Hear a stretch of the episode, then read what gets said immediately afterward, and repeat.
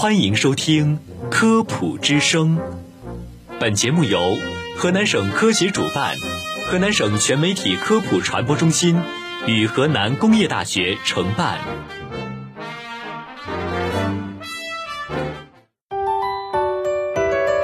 用声音魅力为您普及，以科学之法助您健康。大家好，大家好，欢迎您收听《科普之声》健康养生。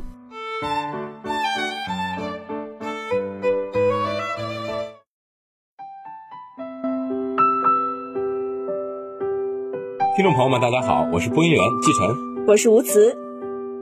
哎，季晨，哎，我跟你说一个对联哈，说，少年是春困夏乏秋盹儿冬眠，下联是上顾下盼左思右想，横批睡意正浓。哎，对，没错，这就是一年到头都在睡啊。确实，那就一年到头都在睡嘛。这段啊也经常听到会有人说，不管自己睡多长时间，但还是很困，尤其是呃像我们之前高中啊上课直接睡觉，就总感觉乏乏的想睡觉，对对对，怎么睡都睡不够。但是不过这个时候大家就要警醒了啊，不一定是因为缺乏睡眠才困，有可能是您得了嗜睡症。嗜睡症呢是一种精神性的疾病，它能引起不可抑制性的睡眠的发生。不可抑制性，也就是说我们控制不住。嗯，嗜睡症为白昼睡眠过度或醒来时候要达到完全清醒的状态，这个过渡时间需要延长的这样一种情况。例如啊，当我们这个说话呀、吃饭呀，甚至是驾车的时候，这些睡眠阶段常会发生，并且发生的时间多不合时宜。但是最常发生的还是在不活动啊，或者说是单调重复性的工作阶段。对，尤其是这种嗜睡呢，通常是发生在十五到三十岁的年龄段。没错，但也有人呢出现的嗜睡现象的时间比较早，或者是比较晚。嗜睡其实是很难彻底根除的，而男性和女性受到的影响程度是一样的。一旦出现，很有可能会伴随你终生。而且啊，不仅它会伴随你一生，而且嗜睡症啊是很难察觉，而且很难诊断出来的。它的最初症状通常是白天时候感到非常严重的睡意，但是大多数人在这个时候可能会觉着我们昨天晚上熬夜了，或者说是我没有睡好。但是有可能是您得了嗜睡症，有很多原因啊都能引起白天睡意过度这种症状。所以说呀，通常需要好几年才能确诊为你是患了嗜睡症的这种患者。那么嗜睡症呢，通常有哪些症状？本期节目就跟随着我们一起来了解一下吧。首先，如果说您是嗜睡，而且皮肤暗黄的话，有可能是肝脏出了问题。有时候啊，还会伴有这个皮肤粗糙，甚至是食欲不振、厌油腻、恶心等症状。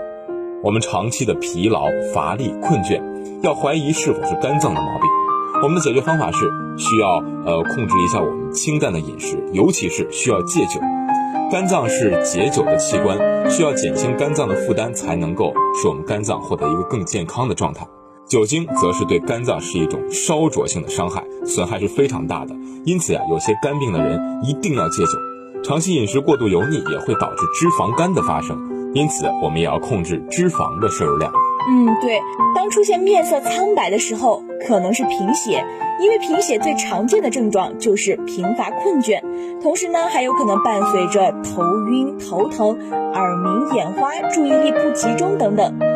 那么现代人虽然营养已经非常丰富了，但是还是有可能会出现贫血的症状。当然了，贫血可以补铁，但是要查清楚是否是缺铁性贫血，以对症治疗。其中呢，中药当中也有很多可以补血的，比如说当归、熟地、桑叶、女贞、桂圆、枸杞、仙鹤草、鸡血藤等等。对，除了反映在我们平常直观上可以看到的面色方面，还有很多其他的比较抽象的，就比如说，如果说您嗜睡加上反应比较慢，嗯，有可能是脑部缺氧啊。我们都知道哈，大脑是全身的支配中枢，耗氧量占总耗氧量的基本上占到百分之二十五左右。呃，如果说这个室内的空气不流通，有可能会产生我们脑部的慢性缺氧。除了困倦、乏力，而且嗜睡以外，还可能会产生一系列的症状，比如说记忆力下降，比如说反应迟钝等等。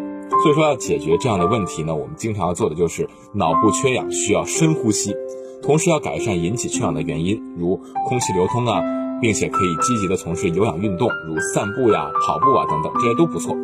嗯，对。哎，继承，我问你一个问题啊，嗯，你平时睡觉打呼吗？啊，这得问我室友啊，他们说还挺大的。那你有可能就是加上嗜睡的话，你可能要自查一下，因为也许啊可能是睡眠呼吸障碍。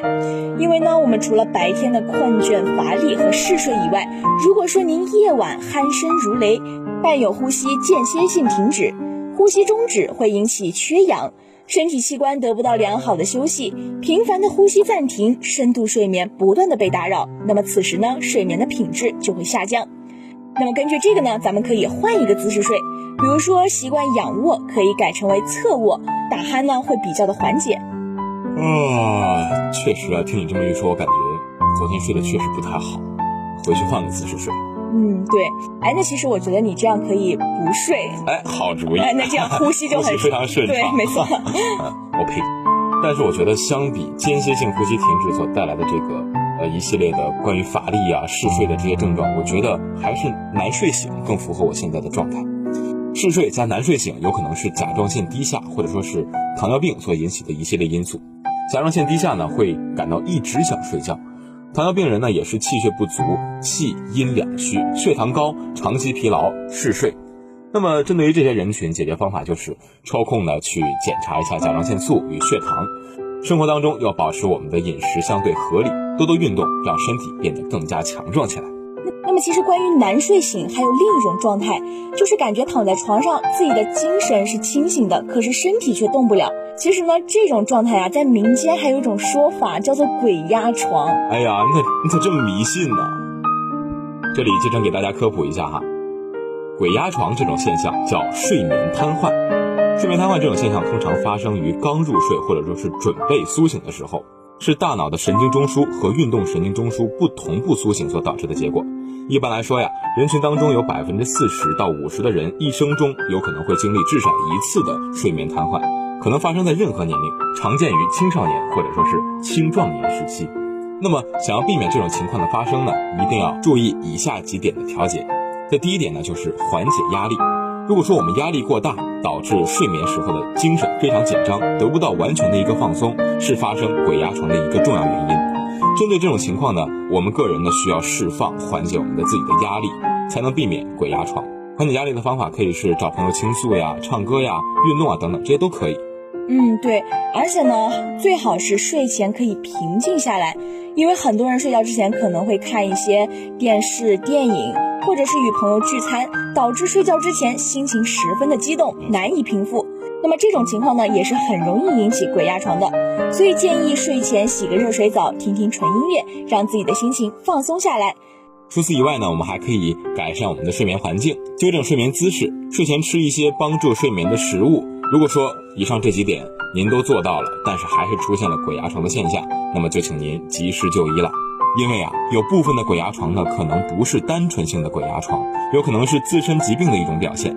针对于这种情况，建议我们及时就医，查明病因，积极治疗，才能从根本上解决鬼压床的现象。